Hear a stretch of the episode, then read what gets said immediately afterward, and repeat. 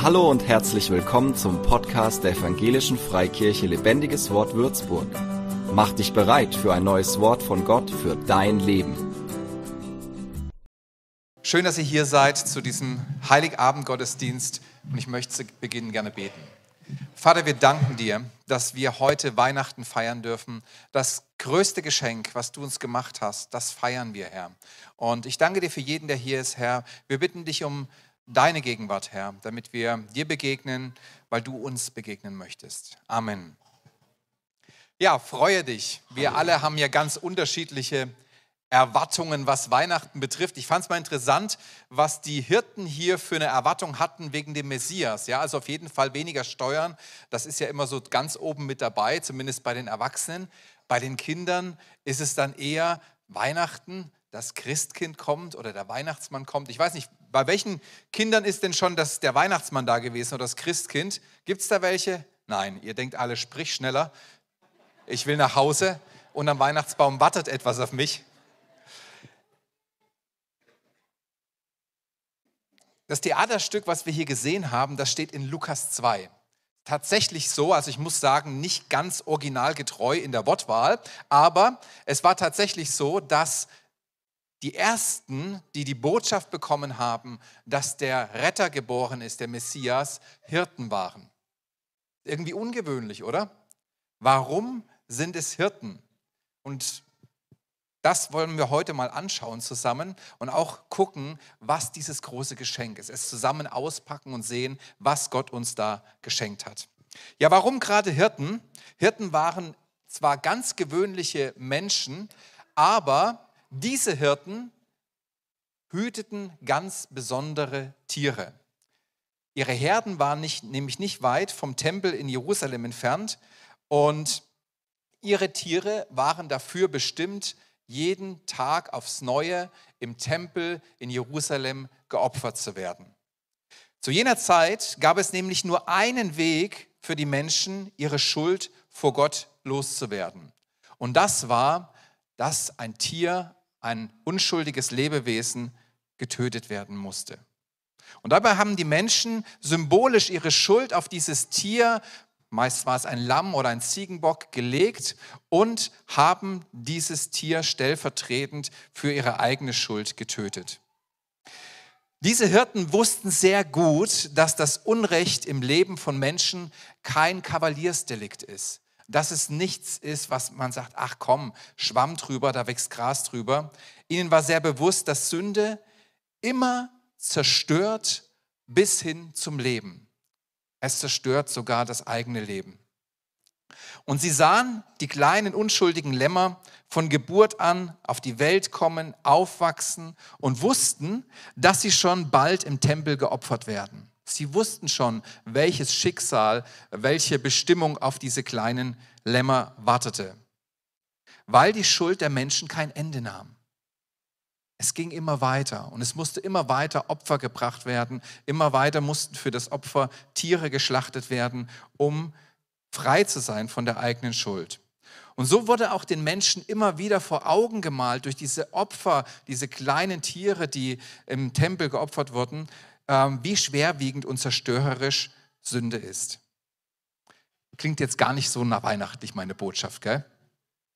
Ich gebe zu, man erwartet was anderes, man hat andere, ähm, ja, andere Erwartungen mit Familie und es soll doch irgendwie feierlich und festlich sein. Aber genau das ist der Grund, warum Jesus Mensch wurde. Es gab keinen anderen Grund, es gab keine andere Notwendigkeit für Jesus zu kommen. Das war der Grund. Es brauchte eine Lösung für die Menschen. Jesus kam wie die Lämmer der Hirten mit einer Bestimmung auf diese Welt. Er sollte sein Leben hingeben als Lösegeld für viele. Das war seine Bestimmung. Und der Mensch sollte für seine Schuld weder opfern noch büßen müssen in Zukunft. Gott wollte das Opfer bringen. Nicht der Mensch sollte weiterhin opfern, damit er gerecht steht vor Gott, damit seine Schuld ausgelöscht ist, sondern Gott sagte, ich möchte das Opfer geben. Nicht mehr Schafe sollen sterben, nicht mehr Lämmer, nicht mehr Ziegenböcke sollen sterben, sondern ich möchte das Opfer geben und er gab seinen eigenen Sohn, dessen Geburtstag wir heute feiern. Und dieses Opfer ist umfassend. Es braucht kein weiteres Opfer mehr, keine Lämmer, keine Ziegenböcke. Es ist ein für alle Mal gültig und es reicht von der Vergangenheit bis in die Zukunft für jede Schuld, für alles, was der Mensch getan hat. Und wer dieses Opfer angenommen hat, wer, diesen, wer den Sohn Gottes angenommen hat, der ist freigekauft. Er steht nicht vor Gericht, er wird nicht angeklagt. Das ist, das, das ist Gottes großartiges Weihnachtsgeschenk in Jesus, das wir heute feiern. In Johannes 3, Vers 16, den Bibelvers habe ich mitgebracht, steht, denn Gott hat die Welt so sehr geliebt, dass er seinen einzigen Sohn hingab, damit jeder, der an ihn glaubt, nicht verloren geht, sondern das ewige Leben hat. An Weihnachten feiern wir das größte Geschenk, das Gott uns geben konnte, seinen eigenen Sohn, Jesus, der Christus, der Messias der kommen sollte, um die Menschen zu erlösen und zu retten. Und die Hirten durften das Lamm Gottes sehen. Die, die die Lämmer gesehen haben, die immer wieder für die Schuld der Menschen in den Tempel gebracht wurden, diese Hirten durften das Lamm Gottes sehen, das gekommen war, um die Welt zu erlösen. Das ist der erste Grund, warum ich glaube, dass dieser Engel genau diesen Hirten begegnet ist. Aber ich glaube, es gibt noch einen zweiten Grund, warum der Engel gerade zu den Hirten kam.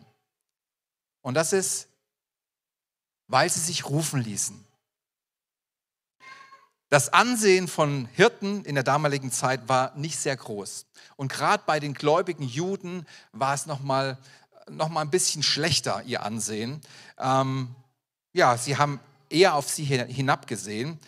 Die Hirten, die waren nicht im gesellschaftlichen Leben mit dabei. Sie waren draußen auf der Weide bei ihren Tieren und sie konnten nicht in der Synagoge sein, sie konnten nicht an der Gemeinschaft der Gläubigen teilnehmen, konnten nicht die ganzen Rituale und Waschungen mitmachen, die vorgeschrieben waren und sie konnten auch nicht an den Aktivitäten, an den religiösen äh, Veranstaltungen teilnehmen. Und deshalb schauten die Juden, die gläubigen Juden, eher verachtend auf Hirten herab. Aber bei Gott gibt es kein Ansehen der Person. Bei Gott sind alle Menschen gleich. Er lädt jeden Menschen ein, zu Jesus zu kommen. Für Gott zählt nur eins. Lässt sich dieser Mensch rufen oder nicht? Gott schaut, welcher Mensch sich vom Gut, von dieser guten Botschaft rufen lässt, wer sich einladen lässt, ein Freund Gottes zu werden, das Geschenk, was wir heute feiern, auszupacken und für sich ganz persönlich anzunehmen. Wer auf Gottes Einladung reagiert, wie die Hirten, den nimmt Gott durch Jesus an. Er wird zum Freund Gottes.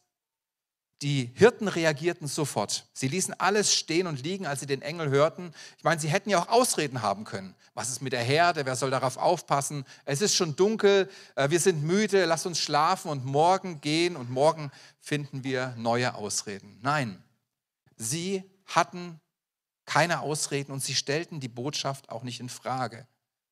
Und die klang schon unwirklich. Ein Engel kommt und sagt, der Messias ist geboren. Sie hörten die gute Botschaft des Evangeliums und reagierten, indem sie sich aufmachten, nach Jesus zu suchen.